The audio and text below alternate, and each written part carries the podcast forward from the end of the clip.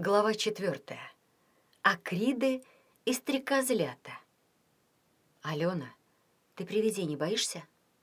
Неа, я больше боюсь, когда в пустой комнате спрашиваю, кто здесь, и мне отвечают. Алена.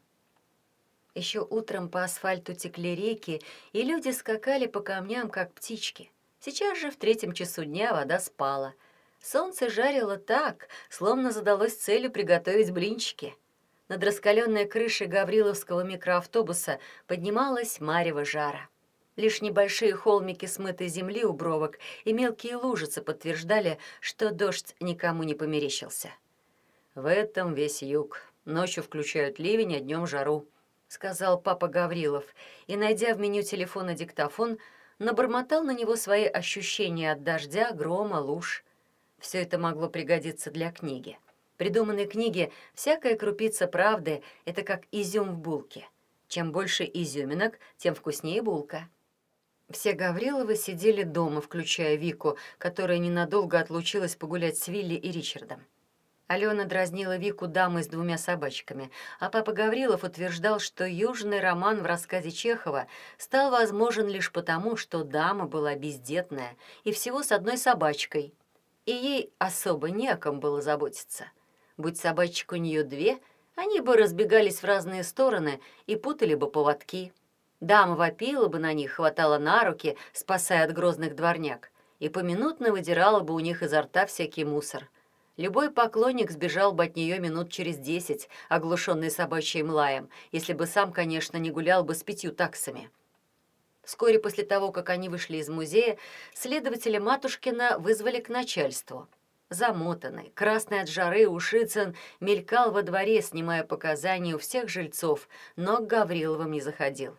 Один только раз заскочил выпить воды, но ничего не рассказал, потому что в кармане у него опять застучал барабан.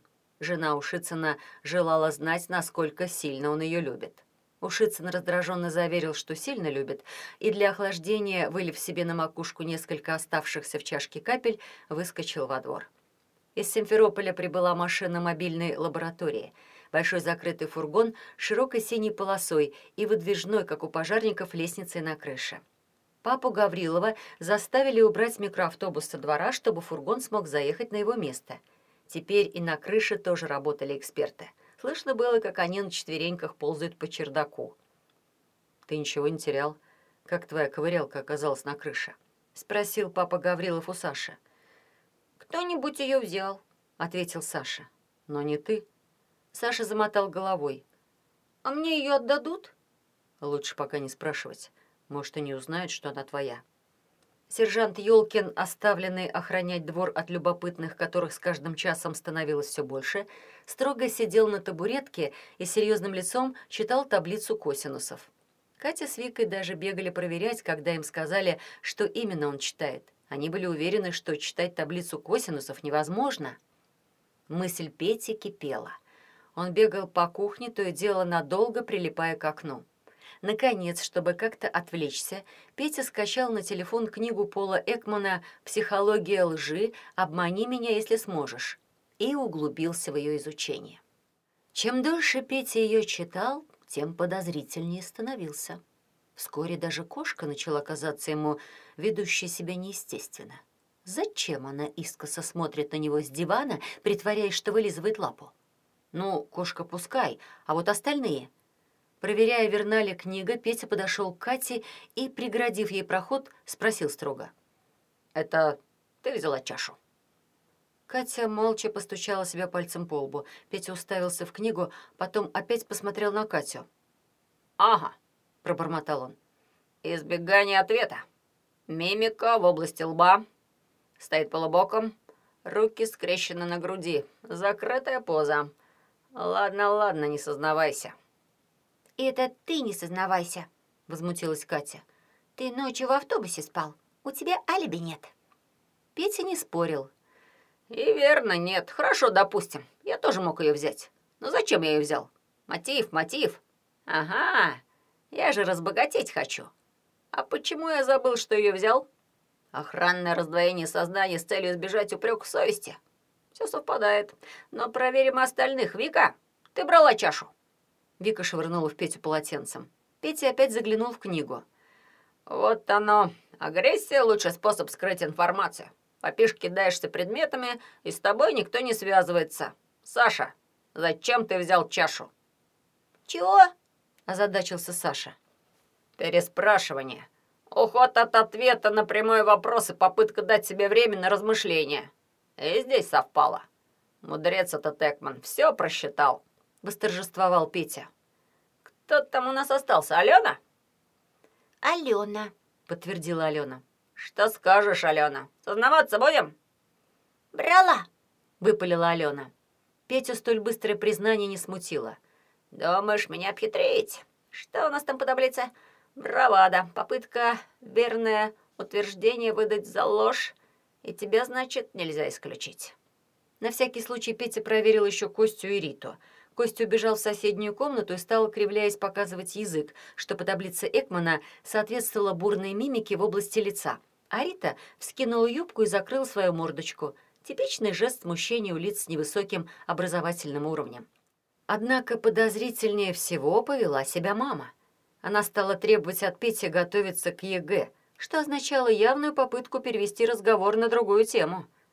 Петя расхохотался. «Ладно», — выпалил он, осторожно выглядывая во двор, чтобы проверить, не слышит ли их кто-нибудь чужой. «На самом деле я, конечно, никого из вас не подозреваю, вообще я, кажется, видел преступника сегодня ночью». «Что?» — спросил папа, наклоняясь вперед. «Кого ты видел?» «Похитителя», — ответил Петя. Думаю, что это был именно он, хотя, конечно, на сто процентов не уверен. Только пообещай вначале, что ты не будешь злиться.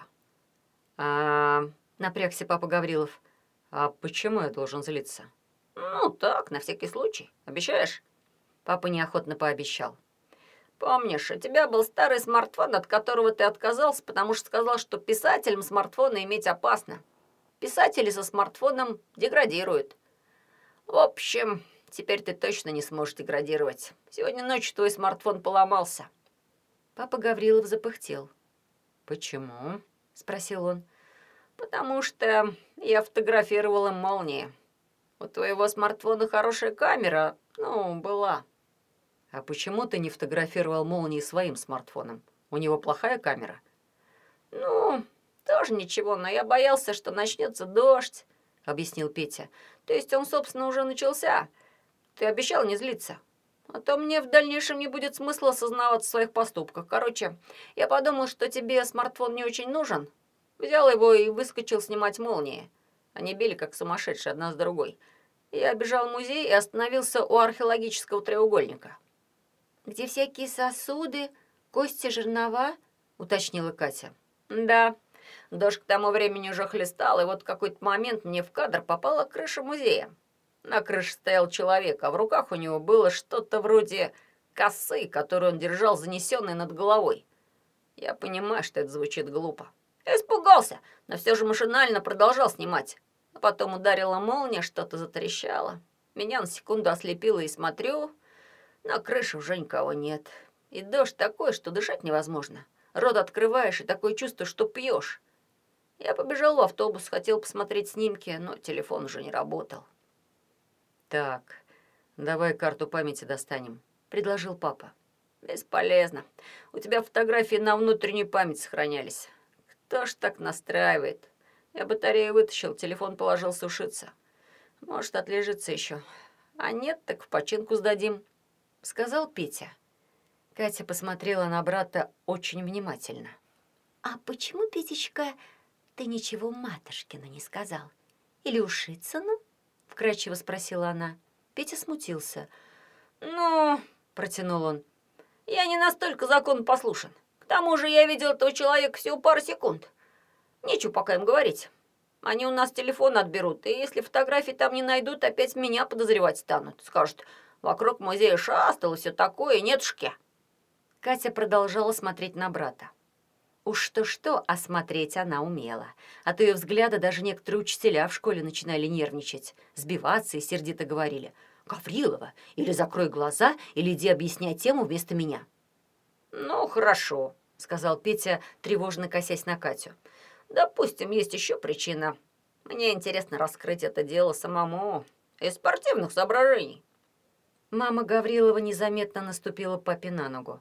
Она очень обрадовалась, что Петя наконец-то чего-то активно захотел. Может, потом это как-то само собой переключится на подготовку к ЕГЭ? И он, наконец, разберется, кем хочет стать.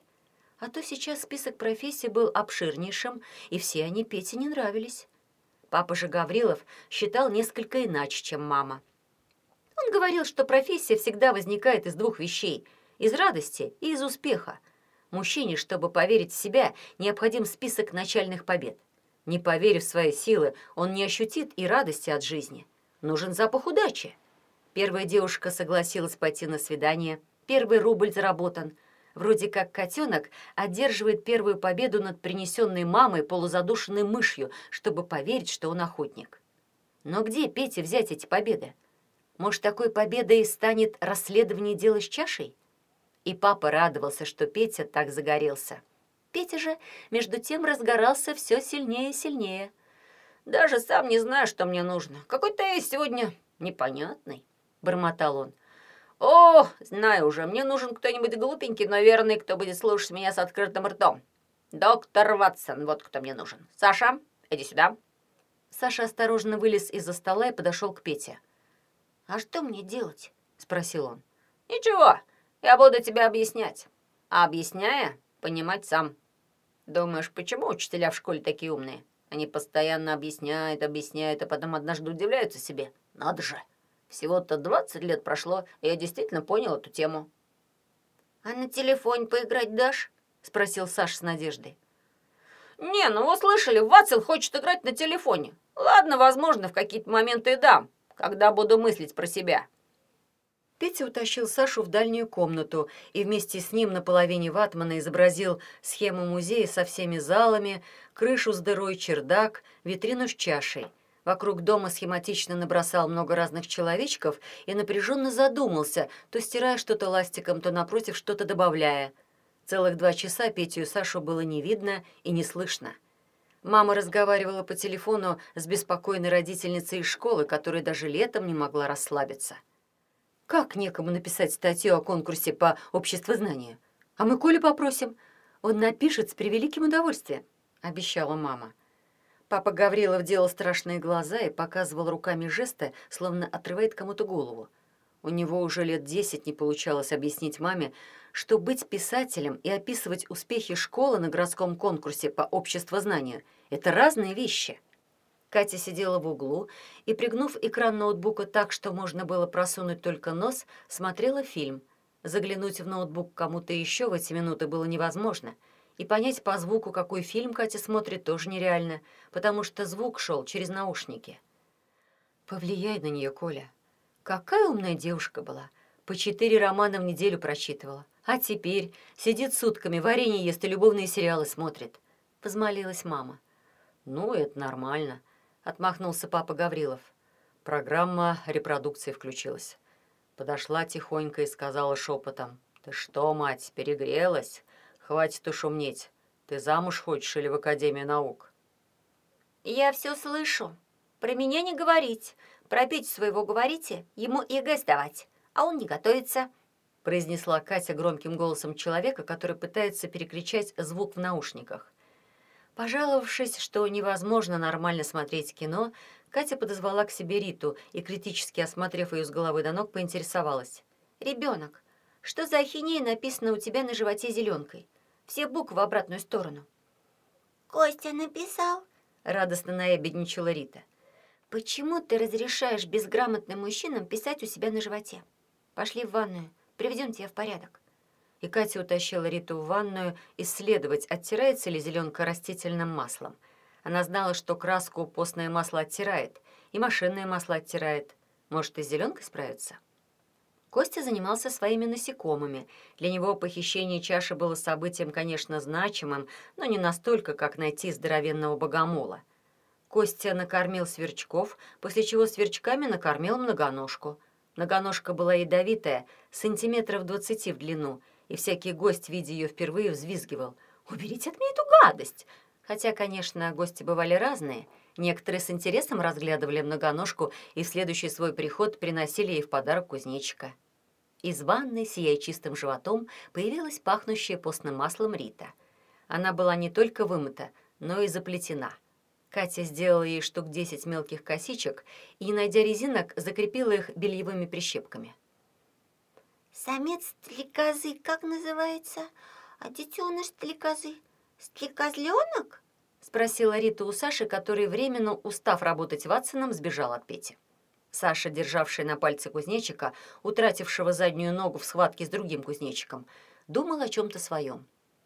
«Акриды — это кто?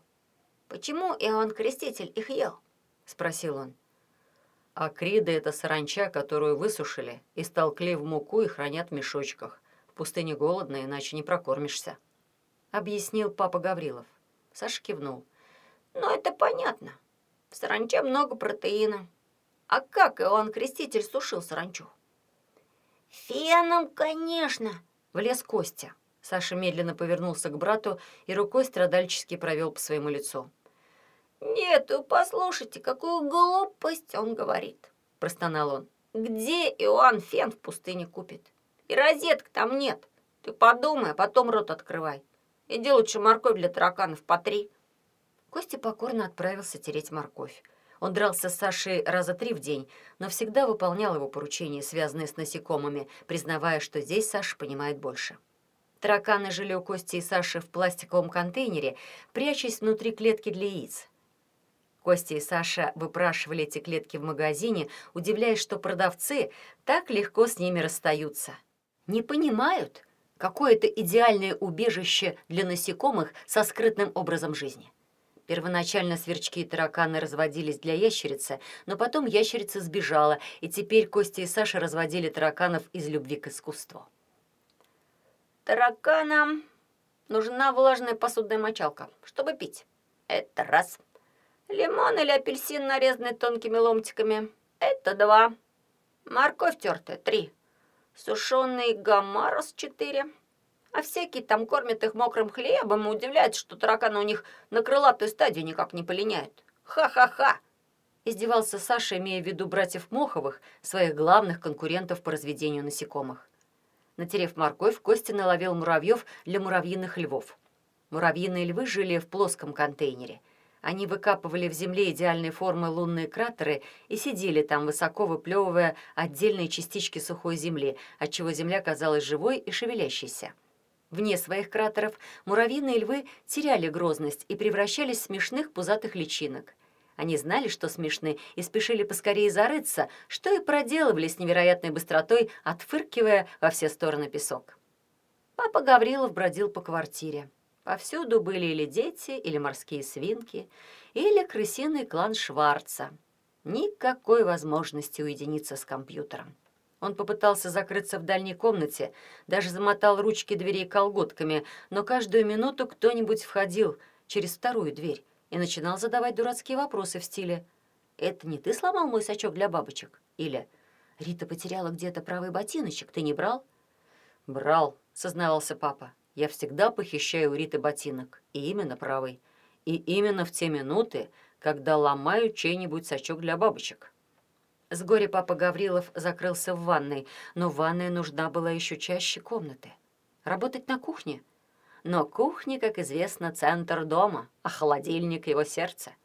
Папа вышел на улицу, ища там место, где поработать, но яркое солнце забивало экран. Тогда папа заполз ноутбуком под виноград — с которого на клавиатуру сыпались красные разбегающиеся паучки, и стал мечтать, как было бы здорово купить списанный вагон метро, оборудовать его и жить в нем, как в доме. Он устроил бы там печку-буржуйку, установил бы стол, а остальное оставил бы без изменений.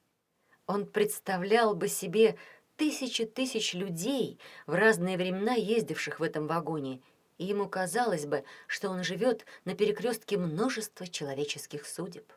А какую книгу можно написать, объединенную единым местом действия, вагоном? А какой сценарий для фильма? Ведь в одном вагоне в разные моменты жизни мог оказаться почти каждый житель России, особенно если это вагон на кольцевой линии. Полчасика поработав, папа устал воевать с красными паучками, вернулся домой и обнаружил, что Петя занял кухонный стол, разложив на нем свой ватман. Вокруг же Пети столпились Катя, Алена и Вика. Петя показывал им нарисованных вокруг музея человечков. «Значит так. Вы все, понятное дело, чашу не брали. Это я просто таблицу Экмана проверял и понял, что с ней еще больше запутаешься. Но уверен, скифскую чашу взял кто-то из своих. Слишком уж хорошо похититель знал музей. Двор знал, знал, где наша ковырялка валяется. Поэтому убежден, что похитителя нужно искать поблизости. Подозреваемый номер один. Трам-парам-пам-пам. Святослав Кузин. Прошу любить и жаловать. Ты его плохо нарисовал. Ноги кривые, на жильковатую обезьянку похож. Так-то он довольно симпатичный, заметила Катя. Я художник. Это мое внутреннее видение, сказал Петя. Итак, Кузин, личность скользкая. Про наш компьютер, в котором он жесткий диск подменил, не упоминаю. Про то, что он телефоны с сомнительной историей скупает, защиту взламывает и перепродает, тоже не упоминаю. Так ты подозреваешь Кузина? Думаешь, это он был на крыше с косой? Спросил папа Гаврилов. Не знаю. Помнишь, ты говорил, что видел на крыше шелуху от семечек? Ну и вообще он увивался вокруг полицейских, разнюхивал, врал, будто ему на работу надо. Зачем?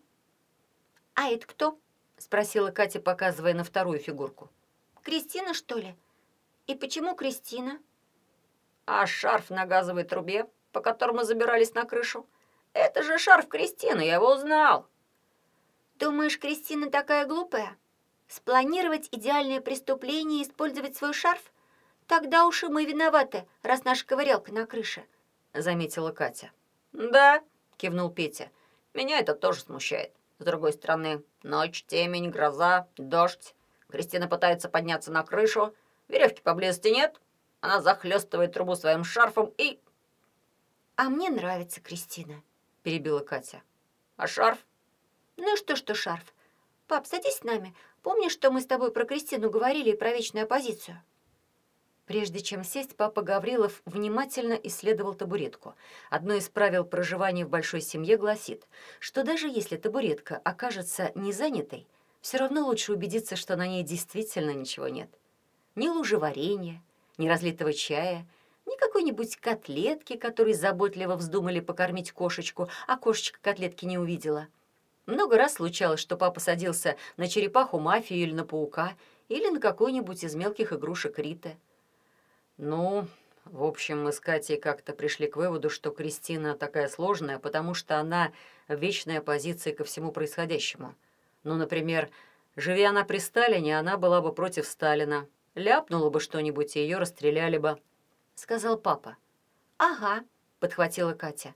«А когда Сталин умер, и все бы стали смело кричать, какой он был плохой, Кристина бы, наоборот, его защищала, и опять у нее возникли бы проблемы». Она во всем пытается быть справедливой, и поэтому ее многие терпеть не могут. Ну, хотя бы с машинами. Парковаться негде, и жители нашего переулка конфликтуют с жителями соседних переулков, чтобы те не ставили к нам свои дребеданы. Колеса спускают, кирпичи на капот кладут.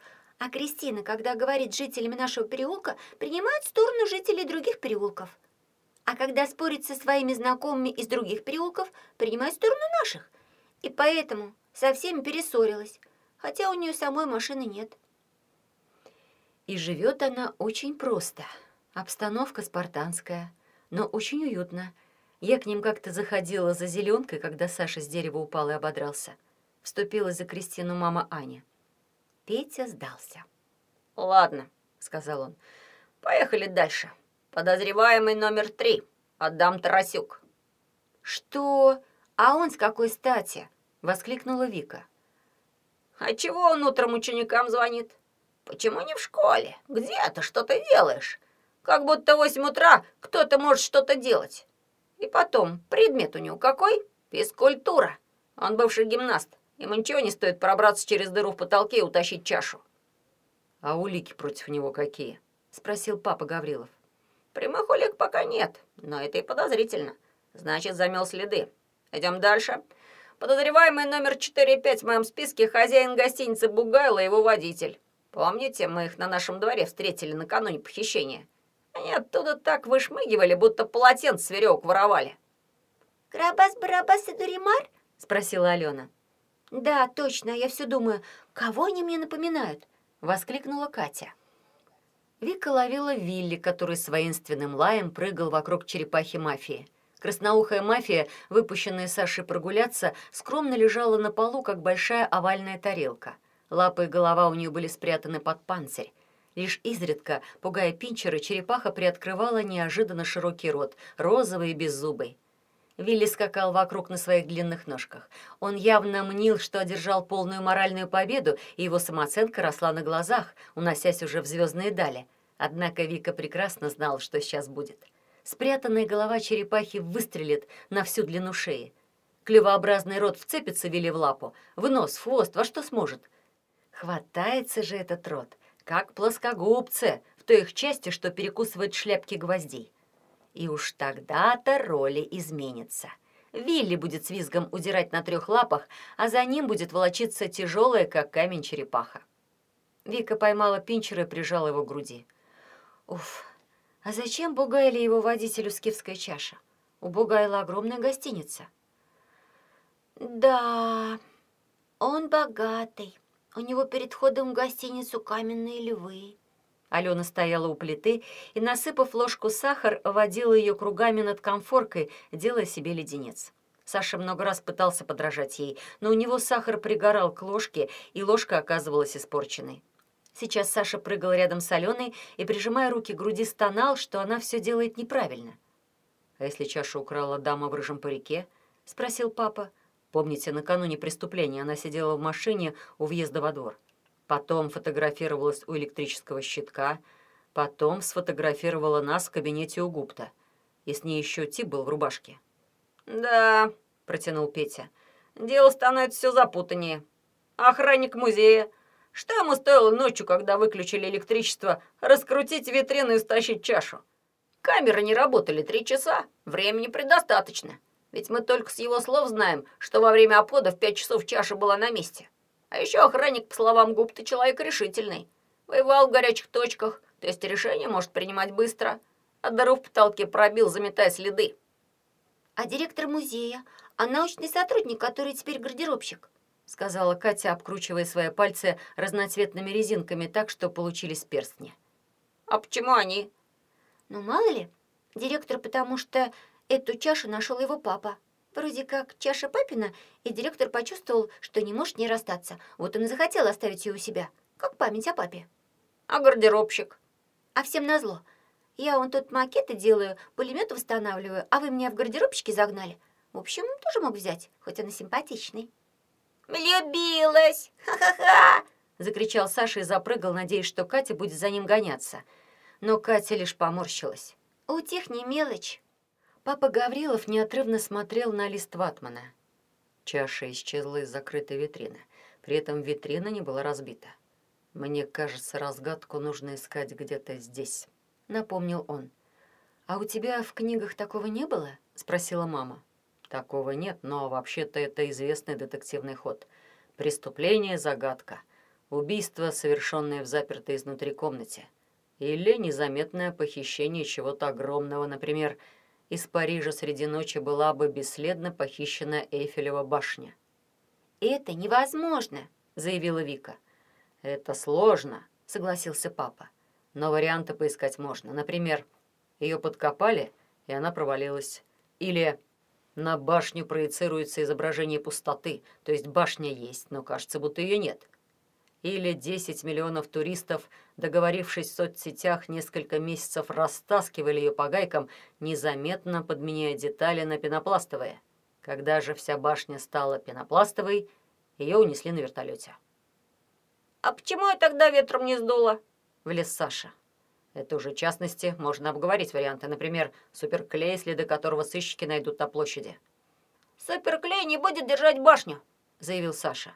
«Будет, будет, будет!» — заспорил Костя. «Не будет!» У Кости покраснел нос и залили уши. Он всегда краснел в предчувствии драки, а дракой у него завершался всякий спор, даже самый невинный. Даже на тему «что краснее, клубника или малина?». «Не будет суперклей держать. Люди бы провалились, если бы башня была из пенопласта», продолжал донимать Костю правдолюбивый брат. «Ты умный в кавычках. А умный в кавычках — это знаешь какой?» Костя набычился и, закрыв глаза, медленно двинулся на брата. Папа подхватил его одной рукой, а другой рукой отодвигая Сашу. «Хватит», — сказал папа. «Он умный в двойных кавычках, а умный в двойных кавычках — это гениальный». Саша застыл. Открытие, что двойные кавычки могут поменять смысл, еще раз его поразило. «А если умный в семи кавычках, то какой? И кто гениальнее, умный в пяти кавычках или умный в двухсот двадцати двух кавычках?»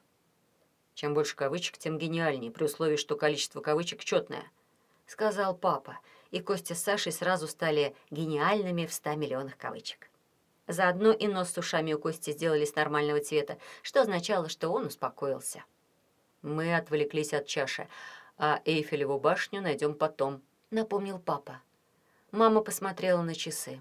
«Нет, чаша подождет, а сейчас спать. Рите завтра в сад, а кое у кого экзамены», твердо сказала она. Перед сном папе позвонил Матушкин. Следователь был невесел. Сказал, что ему устроили нагоняй за нерасторопность. Что уже доложено министру, что уже были отдельные сообщения по телевидению, и новость появилась на всех крупных сайтах, а завтра прогремит в газетах. И что утром на совещании его, скорее всего, подчинят старшему следователю прокуратуры и заставят отчитываться о каждом шаге. «Ах, да!» — вспомнил Матушкин. Эксперты из Симферополя нашли на чердаке схему баллистической ракеты. Хорошо, что мне показать догадались. Целых полтетрадки исписано. Это не ваши детишки потеряли.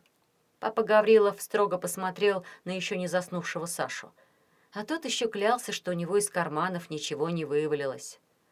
Это Саша прикидывал, как можно из нашего газового котла ракету сделать. И что? — спросил папа. Да, ничего. Я, конечно, не технарь, но ошибочек многовато. Не долетит Роки это. И вообще она пишется через А. И секретная через Е, хмыкнул Матушкин. Но все же тетрадочку я утаил, а то представляю себе заголовки. При осмотре музея найдены схемы секретных военных ракет. Завтра сюда не только крымское начальство примчится. «А чувство юмора?» — спросил папа Гаврилов. Чувство юмора у начальства появляется только после окончания рабочего дня», — строго сказал Матушкин и после паузы, нуждаясь в хоть каких-то хороших новостях, спросил. «А у вас там как? Мозговой штурм идет? Прозрений пока нет?» «У нас слишком много прозрений. А когда их слишком много, это все равно, что ни одного», — уклончиво ответил папа Гаврилов.